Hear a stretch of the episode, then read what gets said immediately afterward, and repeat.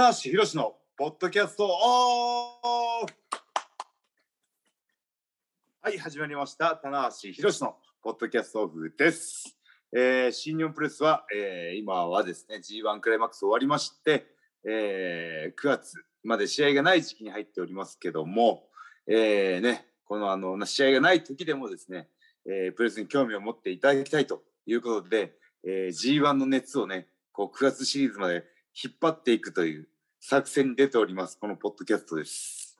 はい、そうです。ね。はい。はい、別に孤独な手段とかではなくてね、はい、ええ、今だからこそ振り返って冷静に振り返れるという部分もありますんで,、はい。はい、で前回はですね決勝を中心に、えー、G1 クライマックスの全体的なね様子を振り返ったんですけども今回は、えー、C ブロック棚橋のブロック棚橋の公式戦を中心にね、えー、しっかり、えー、振り返って反省して来年につなげると。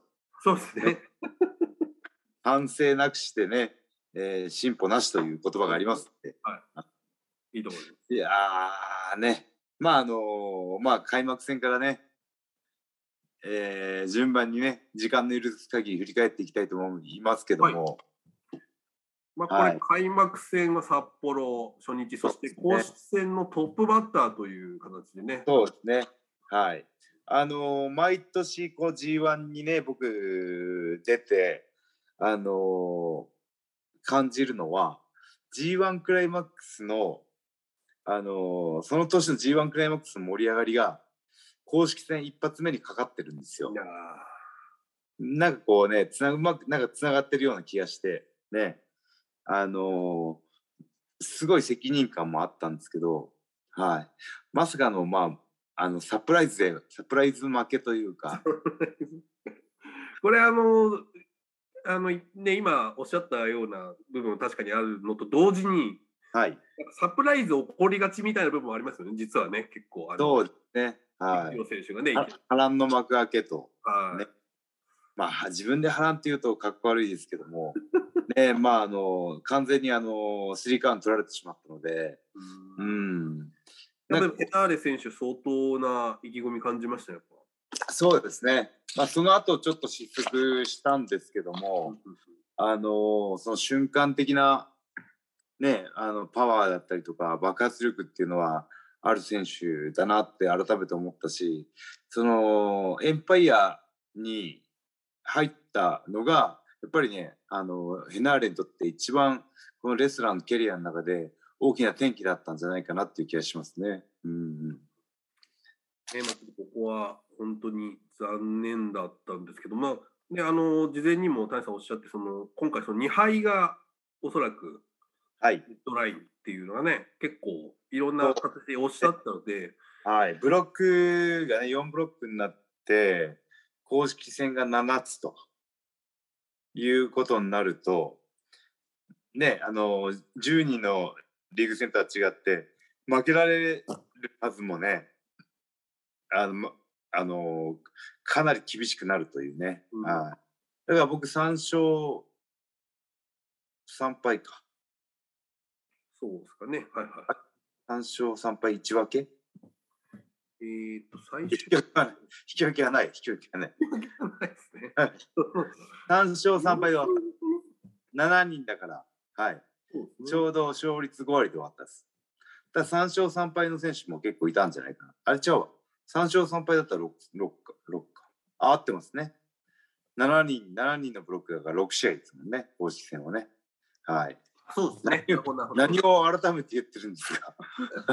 そうですね。棚橋選手はそういう意味で3勝3敗でしたね、最終的に。はい。3勝3敗で。まあ、負け越しはしなかったんですけども、まあ、あのー、そうですね。えー、僕もね、負けから出出て、まあ、C ブロックの内藤もね、あのー、敗戦からスタートして、はい。まあでも、そのね、キャッチコピーの通り、ね、逆転の内藤というか、ね、あの、最後、えー、ザックに勝ってね、えー、C ブロック代表を決めたっていうのは、いやー、内藤もね、あっぱれだなっていう気がしましたね。うん。ねまあ、その内藤選手と2戦目、大田区ではい。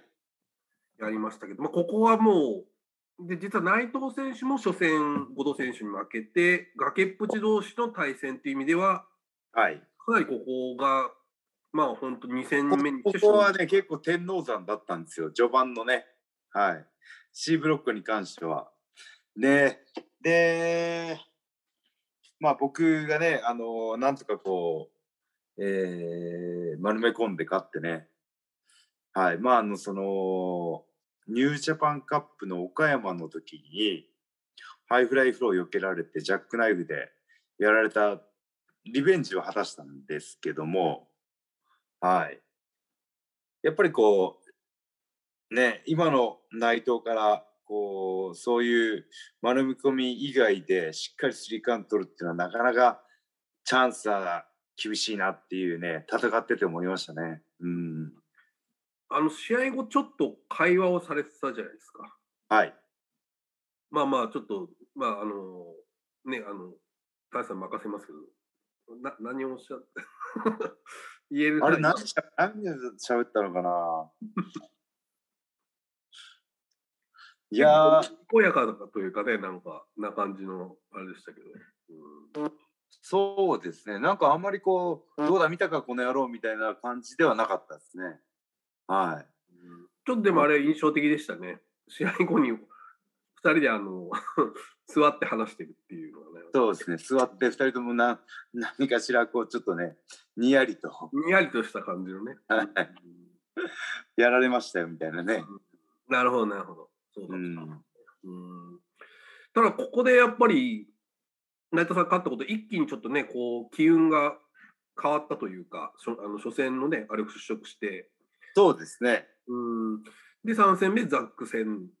で、これもメインイベント。そうなんですよ。あのーファンの方がね、予想してみてくれてるっていう話をさっきしたんですけど、やっぱりこう、リーグ戦が少ないと、直接対決で勝ってる選手が超有利なんですよね。うん。はい。だから僕がもし4勝2敗で終われば、内藤も4勝2敗で来てたとしたら、棚橋が直接対決で勝ってるんで、僕が代表だったということなわけですよね。なるほど。そう、確かにですね。うんうんということは、むちゃくちゃ長野が悔やまれるな。長野健太選手に勝っとけばね、4勝2敗で、内藤も4勝2敗になったとしても、ね、僕が直接対決勝ってるかっていうね。あ確かにそうですね。ーえー、悔しいな。今更ながら悔しさが湧いてきたな。うん。いや、まあでも、あの、ね、あの B ブロックでね、あの J が敗れるっていう波乱はあったんですけども、ね、あのもしその棚橋が内内藤を抑えて C ブロック代表になってたら同じ感覚だったんじゃないかなっていう気もしますね。うーん。うん。みんな C ブロックは内藤来るでしょって思ってる中で棚橋が来たと。これは D ブロック、あ、B ブロックの J が来ると思わし思わで思ってて、タモが来たみたいなね。うん。やっぱね、それぐらいね、今の内藤はね、あのー実力、試合運び、やっぱあと、ファンの声援、支持っていうね、それをね、全部持ってるなっていうのは戦ってて思いましたね。うん。いやーもう、だから、ただね、スリーカウント取るだけではないっていうね、そ、なんかね、全部で勝たないといけないっていうのが、プロレスの難しいところなんですよね。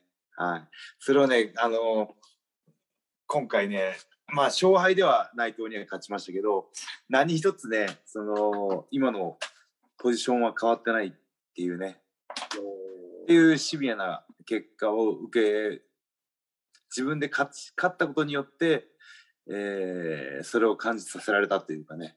ああ、そうですか。うんはいうんはい。うんまあまあ、ただこうね、内藤はね、あの、あいつもね、俺と一緒で褒めると伸びるんでね。うん、まあまあ、ただここでね、えっ、と、ザック選手にも7月30日、愛知で勝ちまして。で、えーそうですうん。で、その後はですね、えーはいイービル戦。まあで、今回非常にメインイベントがね、田中さん多かったっていうのはね、まずありそうですね。えー、6分の5かな。はい。うんうん一番多かったのかな。うん岡田よりも多かった気がしますね。そうなんですよね。うん。うんいや、でも、あの、やっぱそこはね、あの、う誇らしい気持ちになりましたよ。うんうんあの、その出場選手、ね、そうそうたる、ね、メンバーがいる中で、まだメインイベントを任せてもらえるっていう、ね、それはもう本当にやる気にもつながりましたしね。うん、だから内藤、初戦負けましたけど、内藤に勝って、ね、くせ者のザックに名古屋で勝ってっていう、これかなりね、いいペースだったですね。いや、この時、あの、機運が最高潮というか、あのー、序盤で。序はい。盤の名古屋で、名古屋で最高本当に素晴らしかったですよ、田中さん、本当に。はい。はで、そっから名古屋から四国行って、松山ですよね。俺もね、またちょっとなんていうか、こう、非常に面白い試合というか、面白いって言ったらあれですけど、なんか、はいこう、なんていうんですかね、こう、ジェットコースターのような、こう、いろんな展開が入ってる。はい。なんか、僕はね、そのセコンドに、まあ、ヤングライオンがついてくれてるんですけども、なんかその、今回レフェリーの、えーマーティさんとか、ね、佐藤健太レフェリーが、こうね、あのーまあ、アクシデントで、宇野さんがね、まあ、ノックアウトをしてしまったっていうところで、もう急遽ね、来てくれてっていう、なんだ。なんか、フルメンバーが、レフェリー、レフェリーのオールスターがね、はい。最後僕、あの、リング上で勝ち乗り受けたんですけど、はいあの、僕の横にレフェリーが3人、4人いるっていうね、はい、4人揃ってましたね。はいプロレスのね、歴史上ない絵がありましたさすがにあのちょっとレレフェリーの方たちはちょっと自分たちの手を挙げるのはちょっと躊躇してましたね。なんかそこまで乗っていいんだろうかみたいな感じ。はい。僕は両方の手をバッと上げましたけどね。俺らが勝ったんだと、みたいな。俺ら僕らまで乗っていいのかってちょちょっとね、やっぱりここはやっぱりありましたね、やっぱね。なんか、ハウス・オブ・トーチャー VS 棚橋 with レフリーズみたいなの構図がね、いやー、新しかったですね。うんあの、は僕とイービル、あの、本当に四国で公式戦やってるのが多くて、いはいはい。はい。3, 3回目か4回目ぐらいになるのかな。はい。で、ね、あの、まあ、その、バレットクラブだったりとかにずっとね、ロスインゴとかにいたり、反体制であることは間違いないんですけども、今回その、バレットクラブの中でもまた自由度が高いね、ハウス・オブ・トーチャーっていうところになってからの初めての対決だったので、うん、あまあなるほどなるほどそうですね。セコンドがね、こう介入してくるであろうっていうことは、ね、あのある程度予想、予見して試合には臨んでいたので、はい。それがまさかこうね、やっぱこう普段からね、やっぱこうレフェリーにも気を使って生活しててよかったなと。気をつけてね。はいはいはいはい気を配ってやっぱりそうだね。はい調子どうすか？って。いざという時にね、やっぱりちょっとね、違いますから、それはやっぱり普段から。ま、まー、あ、ちゃん疲れてないですか？とかね。普段から声掛けが大事。声がけがあの功を奏したという。ははい。そうですね。はい。いや、でもね、本当にあの、いやー、でも本当に、あそこの松山で僕はピークを迎えてしまいましたね。いや正直ね、この時はね、これいつぐらい来るかなっていうムードはやりましたよ。あのそうですね。いあのーね、初戦負けましたけども、3連勝を、ね、しましたからね、ポンポンポンとね。で、その3連勝がすべてメインイベントという意味で、はいこれはちょっとメインメインに強いっていう印象もつきましたよね。すごく強く印象付けられたので、うん。だこれでやっぱりその流れが変わってしまったのが次の後藤選手。そうですね。まあ、これもう、いい試合でしたね、これちょっと。うん。そうですね、あのー後藤選手とはあのね、あのーアメあのアメリカのね、あのーモックスリーとやる前に日本でね、その新日本の代表を決めるっていうことでシングルマッチをやってね、はい、その時はね僕が勝ったんですけども、なんかその後藤選手と棚橋が戦うと、後藤君と戦うと、やっぱりその2007年のね、両国の記憶も引っ張られてくるんですけども、なんかね、あのー、後藤選手の戦い方が、やっぱね、少し変化してきたんですよ。これはね、あの、タッグの、吉田タッグの、なんその戦い方のキャリアが生きてるんじゃないかなっていうのはね、感じざるを得なかったですね。はい。吉橋の存在が、音をレベルアップさせてるんですよ。はい。これは真実ですね、これ。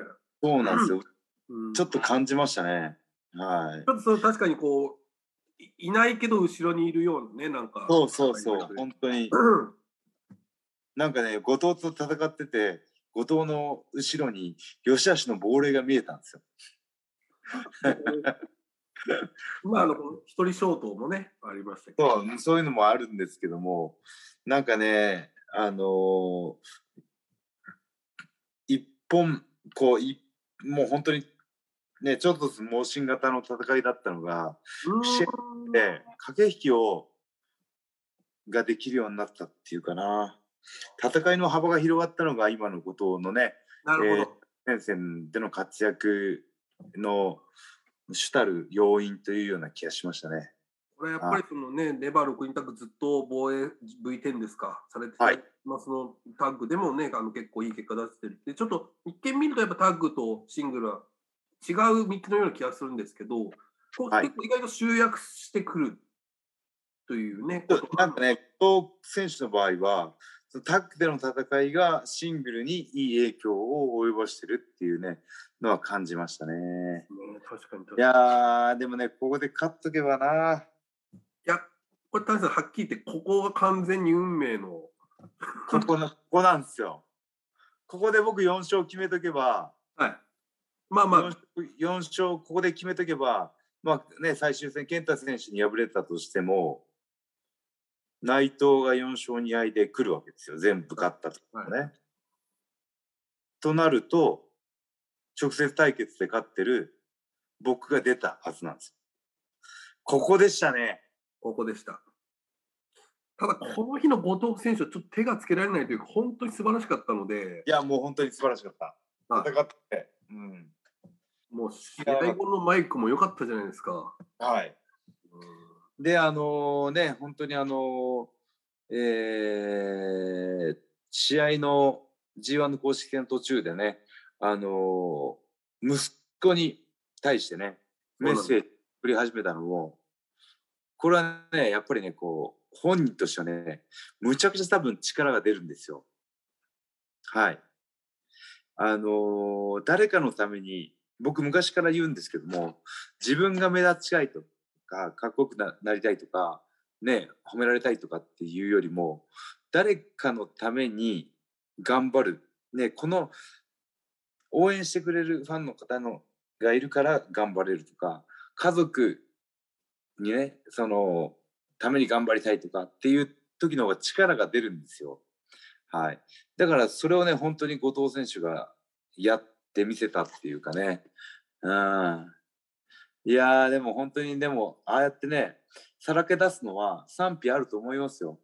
プロとの姿勢としてね。あの家のことなんかそんな知ったこっちゃねえよっていうねファンの方ももちろんいるだろうしでもそのねあの自分プロレスに誇りを持ってやっててでもあのね家族にね誇りたいとねプロレスをやってる自分を誇りにって思ってほしいっていうなんかそういう思いがやっぱり後藤選手に力を与えたのかなっていうねうん、まあでもねこれはね本当に期間限定でやった方がいいですよ。なあ。毎回やってたらまたかってなるんで、これ G1 で。毎回毎回ね。毎回。さんはね、みたいな感じ。そうそうそうまあ、それはそれで面白くなりますけども、まだ言ってるよと。でも僕もやっぱりその、そのさらけ出す強さみたいなものをやっぱすごく感じましたね、やっぱりこう。そうですね。はい。だからまだね、その、だからそこにまだ後藤選手の伸びしろがあったとするならば、はい。下半期というかね、まあ、後藤選手もタグ戦線行ってますけど、ね、IWGP まだ巻いてないので、でもね、そこにね、どっかやっぱりこう、本人としては悔しい思いがあると思うのでね、なんか、どこでどうね、こうシフトしてくるかっていうのも、今後の後藤選手にも注目かなと思いますね。いや、本当にこれ残念な試合だったんです。ただね、僕、あの、棚橋さんの試合後のね、コメントが実はね、すごくいい顔されてるんですよね、棚橋選手が。なんかこう。あ、本当ですか？うん、なんでそれはすごく印象的でした。もちろん、なんか、乙女っていうふうにおっしゃってるんですけど、つきものが取れしてましすごくなんかこう、なんですかね、ちょっと、うん、なんか、マジか、やられたみたいな顔してましたか。うん、なんかす、いや、逆にすがすがしい顔をされてる印象がありましたけどね、僕、だから、あそれもね、ちょっと、うんコメントブースでね、まあ、ダメージで座り込んでるっても、なんか、悔しさよりもなんか、違う感情の顔してましたね、確かね。うんそうなんですよ。だからそれも含めて、やっぱちょっと、まあ、いろんな意味でこの試合が、あの、キーポイントだったのかなっていいう。やー、いいポイントだったな。あそこでもしね、本当に悔しさを爆発させ、僕自身ね、悔しさを爆発させれたら、ね、次の試合の結果も変わってきたかもしれないんですけども、ねやっぱね、ハングリー精神だな。うんやっぱりな、もっとガツガツガツいかないとな。うんいやでも、ただ僕はす、これはめちゃくちゃいい試合でしたね、田無後藤戦。本当に素な晴らしかった。うん。なんかその、田無後藤戦はね、あの、またね、こう、あ今今度はね、年齢を重ねて、さらにこう、深みのある試合になってくるような気がしますね。はい全然ままた更新したなっていう印象のはい素晴らしい試合だと思います。はい、ああ、この角度から来たかっていうような、ねはいはい。試合だったと思いますね。うん、さあ、そして、ね、そして、シリーズ最終戦ですね、公式戦最打線がこれね、まあ、健太選手は、まあ、やっぱりちょっと逆に言うともう、まあ、自伝のね、お話がやっぱすごく出てましたけど、うん、まあ、完全にここに絞ってきたんじゃないかなっていう 気はしましたよ、僕は。そうですね。あの、まあ、T ブロックでね、あの、健太選手がいるって分かった時に、ああ、島田来たかっていうのはあったし、その、USAB をめぐる戦い、ね、あの、俺こんなにもね、健太選手と戦うし、ね、自分が宿命に、のレスラー人生であると思わなかったし、確かに。うん、どっちかっていうと、丸藤選手とね、すごくあの関係があるみたいな感じそうがあります。アフターサーティの時とかもね、あ丸藤さんと最初絡みましたけども、やっぱりこうね、そのジュニアにこだわらず、ね、無差別でヘビー級でやってる健太選手っていうのを、だからそのね、体格差を補う、ね、部分で、ね、知略が長けてるというかね。うん。いやー、でもね、いや、今回はね、ちょっと乾杯でしたね。ああ、そうですか。うんはい。うん。まあ、そののらりくらりね、その、いつも通りんと部分ももちろんあったんですけども、はい。GoTo スリープで完璧やられましたんで、うん。いやー、夏終わりましたね、一足先に。そうですね。だから、日本武道館を迎える前に、多分もう僕は、その決勝進出が消えてたのかな、全部ね。可能性としてほとんど消えてたんですよ。そうですね。はい消えてました。全員がなんかこう、ね、転んで足の骨折るぐらいないと、棚橋に代表が回ってこないっていうか。リング外のアクシデントが。そうですね。はい。あーいやー、ちょっとね、ここは、っていうのはありましたけど、はいまあまあ、僕、実はですね、僕ちょっと、はい後から知ったんですけど、その今回の G1 のパンフレットで、あのはい岡田選手はあの50周年の間に田中選手と戦いたいっていう発言をはい。されていて、あ、本当ですか？そういう意味で言うと、なんかまあもしそれを先に読んでたら、あこれはもしかしたら、その、なんですかね、決勝で棚橋あ岡田っていうのも、あ。その序盤のね、こう勢いを見ると、らもしかしたらそういうのある,、まあ、あるのかなみたいなね、想像もしたりしたんですけど。うん、まあ、このね、50周年という節目で、まあね、ここ10年ぐらいで最も新日本を代表するカードは田無岡田かなっていう、そういったね、部分で、いや、それはでもいい線ですね。はい。ただね、ちょっと見たかったなっていう。はい。ただ僕の実力が及ばなかったというね。岡田はちゃんと決勝出てますんでね。これ G1 決勝で岡田棚橋っていうのは一度もやってないですもんね。やってないですね。はい。ちょっとね、それも見たかったです。まあでもそのね、C ブロックも内藤選手はね、オスプレイ選手に敗れて、いや、そうなんですよ。だからね、うん、あの、ABCD の代表が決まった時点で、あ、これは40周年で内藤岡田もあったから、これひょ、またね、このメンツだったら岡田内藤で G1 の決勝あるなって結構僕以外もね多くのファンも思ったんじゃないかなそうなんですよ、うん、いやまあだから僕はね C ブロックのメンバーとして、まあ、C ブロックを勝ち抜いた内藤に行ってほしいっていうねなんかそういう思いもあるじゃないですか、うん、C ブロックが弱いと思われたくないみたいなね はい C ブロック、悲しいブロックになっちゃうんでね。いやね、ちょっと田中さん、また時間がなくなってしまったんですが、あそうですはい、最後にちょっと、まあ、この選手はちょっと、いつ代から見て、この G1、ね、みたいなもしあればお願いしたいんですけど。うん。えー、A ブロック、いや各ブロック一人ずつ上げていくと、えーまあ、決勝進出した人は抜きにして、えー、A ブロック、ジョナ。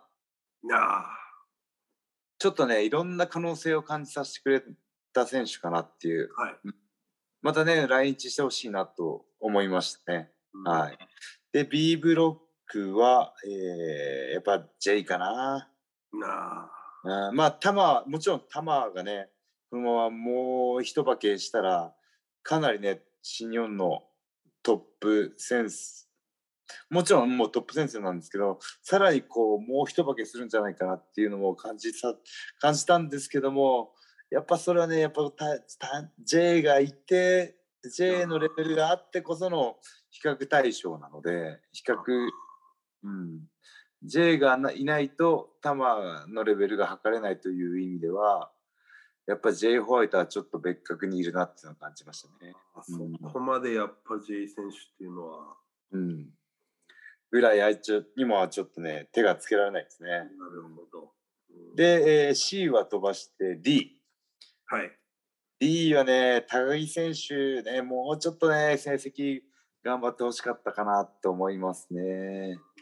うん、だから D は誰かな。あフィンレイ選手。吉橋 D でしたっけ？はい。吉橋 D でしたっけ？吉橋さんが D ですね。はい。D ね。うん、吉橋もな、もっとな、なんかこう存在感を示してほしかったな。うん。フィンレイ選手はどうですか？あ、フィンレイね。フィンレイ、やっぱね、あの、そう、フィンレイかな。ジュースとね、タッグはをね、解消して、やはりこう、注目がジュースばっかりに言ってたんですけども、あのーかなり試合内容ではね、ンでね、もう、あの、面白い試合してたというか、かなりこう、えー、高木、オスプレイ、ね、二角してたんでね、今後ね、フィンレイにも期待ということで、期待仕込みで、リブカフィンレイ。うん、はい。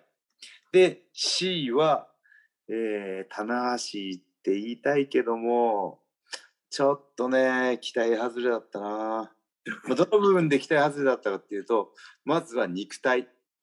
あ全然間に合ってないじゃないかっていうのですね。はい、コンディションは悪くなかったんですけど、やっぱり僕、ね、もう自分でビジュアルを自信に変えるタイプだって言ってるんで、はい、はい、まあ、そのビジュアルを自信に変えれてないのがもう2年ぐらいあるんで。これ、大さんもでも、カーンとなった時点で僕はもうビハインドでスタートしてるんですよ。精神の状態としては。うんはい、なので、まあね、自分に喝を入れるという意味では、棚橋はね、もう本当に、あの、この G1 で。G1 でワーストですね。あら、厳しいですね。一番期待値がダメでしたね。はい、ということで C ブロック誰かな？内藤、うん、ヘナーレ。うん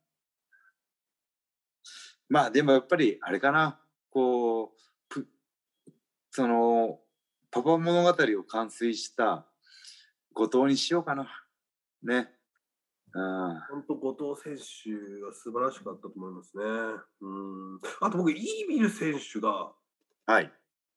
まあちょっとね本当にこのコロナ禍でいろんな賛否いろいろあった選手ですけど、うん、ちょっとちょっといい感じで吹っ切れてきたのかなっていうはい、ちょっと受けましたね棚橋さんの試合とか内藤さんの試合。あそうなんですよね。あのイービルはね実力的にはね IWGP も湧いてますしあのー、もっとねあの一レスラーとしてね、注目されていい選手なんですけども、やっぱりそのそれよりも、なんかこうユニットでの戦いとかをね、これ多分ね、本人意図して優先してやってるんでね、そこの部分も踏まえてね、イーブルの戦いっていうのはね、今後ね、見て評価していきたいなと思いますうんうんちょっとね、でも今、やっぱ伺うと、やっぱ田中さん、やっぱ J 選手を相当評価されてるんだなってすごく。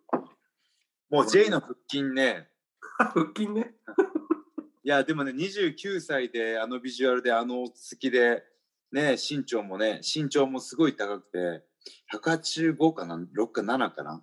もう岡田よりやや低いくらいなんですけど、ヘビー級の中で185を超える選手ってなかなかいないので、ちょっとやっぱ J はね、本当身長、体重のバランス、僕ね、身長の言い方がいつもおかしいって言われるんで、身長ね、身長ね、身長、身長、体重のバランス、ビジュアル、ね、ちょっとね、J はね、本当にあの世界レベルですよ。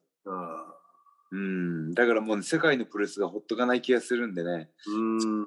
えー、J 自身がやっぱりこう早くねプロレス彼が彼ねもうやっぱり本当にお前ら声出せよってね。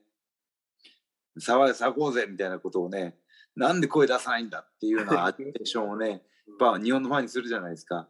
それはねもうその試合をヒールとしての立場の半分盛り上げたいっていう気持ち半分とあると思うんですよ。うん、だからこの9月以降ねあの声出しの応援が始まったらさらにこうね J が水を得た魚みたいに、うん、さらにこうねどうだ楽しいだろうもっと俺が盛り上げてやるよっていうようなね方向に力を発揮してくるんじゃないかなって気もしますね。うん、あのよく新日本プロレスってこの、はい、まあ、20代の、はい、つまりその若手の選手が岡田選手以降そのヘビーで育ってないじゃないかみたいな話ってよくあるじゃないですか。はいはい、でもそのそれを、まあ、日本人選手のことをねよく言ってでも J 選手とか、はい、その例えばヘビー新日本来て6年目のオスプレイ選手とか考えるとあの2人29歳ですよね。だから、29でやっぱり新日本プロレスとんでもないモンスターをやっぱりむっちゃ育ってますよ。で、そこで20代前半ばぐらいのね、今海外遠征のやつがボンボンボンボン凱旋そうなんですよ。新日本のリン、ものすごいケミストリー起きますよ。うん。だからやっぱちょっとその J、まあね、やっぱ今 J でも軸は J になるんですよね。ああ。だからその J より年下のね、凱旋局してくるね、新日本選手が今度いかに J を倒すかみたいな物語きっと始まると思うしあと並行して棚橋はいつ痩せるんだっていう物語も続いていくと。そこで存在感出しちゃって。ね、はい、い。やでもその各年代、はい、20代30代40代のね選手それぞれのにねあのー、物語があって今その年代別で楽しむっていう新しいカテゴライズを僕が生んでしまってる。いや、ちょっとやっぱそのね、J 選手、うん、まあ、もちろんね、岡田選手、すごいんですけど、やっぱ J 選手、まあね、やっぱ今やっぱチャンピオンですんで、うん、今後またちょっとね、ドームに向けて、はい。うん、僕な、もう公約で言ってきましょうかね。はい。もうあの、僕もね、その、世界ヘビー挑戦したいですよ、もちろん。そうですね。したいですけども、僕の腹筋が J の腹筋を超えるまでは挑戦しません。おこれ永遠に挑戦できない。そうですね。これはどこかで何か腹筋を超えた日が、ギアを入れないといつだこれちょっとあれじゃないですか。はい棚橋の腹筋が J の腹筋を超えた日に、が X デーとしましょう。いや、大丈夫。僕言ったらやるから。本当ですか？言って、このざわつき始めて、やばいやばい、やり、ってなってやり始めるので、まず最初にこうね、ボールを投げちゃう。はい。外圧でね、あの。頑張るタイプというか、外野つ、外野つ。世論世論を見て動くというね。あのそうですね。はい。いやー、まあね、はい。というね、G1 クライマックスでしたけども、ね、本当にあの、まあ僕のね、公式戦中心に振り返ったんですけども、またね、その、気になった試合とか、このね、ポッドキャストを聞いて、もう一回見てみたら、あの、公式戦の見方とかね、えー、もうまた違って楽しめるんじゃないかと思うんでね、まあ、その辺は新日本プレスワールドのアーカイブの方で見ていただけたらなと思いますね。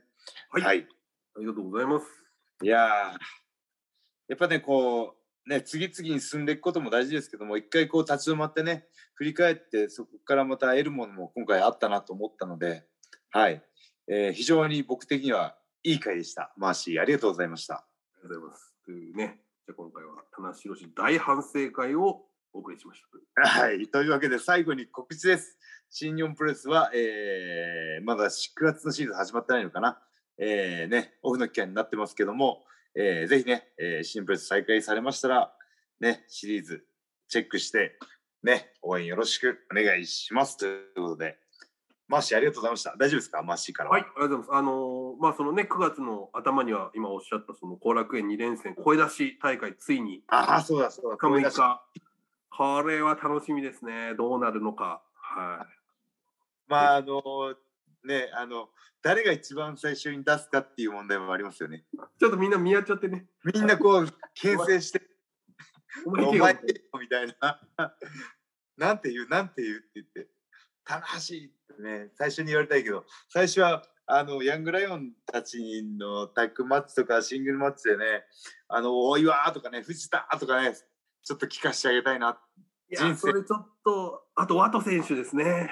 あわともそうだね。ワト選手、一度も声援を受けてないので、うん、完成というか、はいやー、でもその辺、本当に、俺、あの、モニターで見てて、その、泣いちゃうかもしれない、また。自分の試合以外で。嬉しくて。うん。はい。ぜひこれちょっとね、楽しみにしていただきたいと思います。そうですね。はい。はい。というわけでね、えー引き続きね、コロナ気をつけて生活していきましょうということで、以上、棚橋宏のポッドキャストオブでした。ありがとうございました。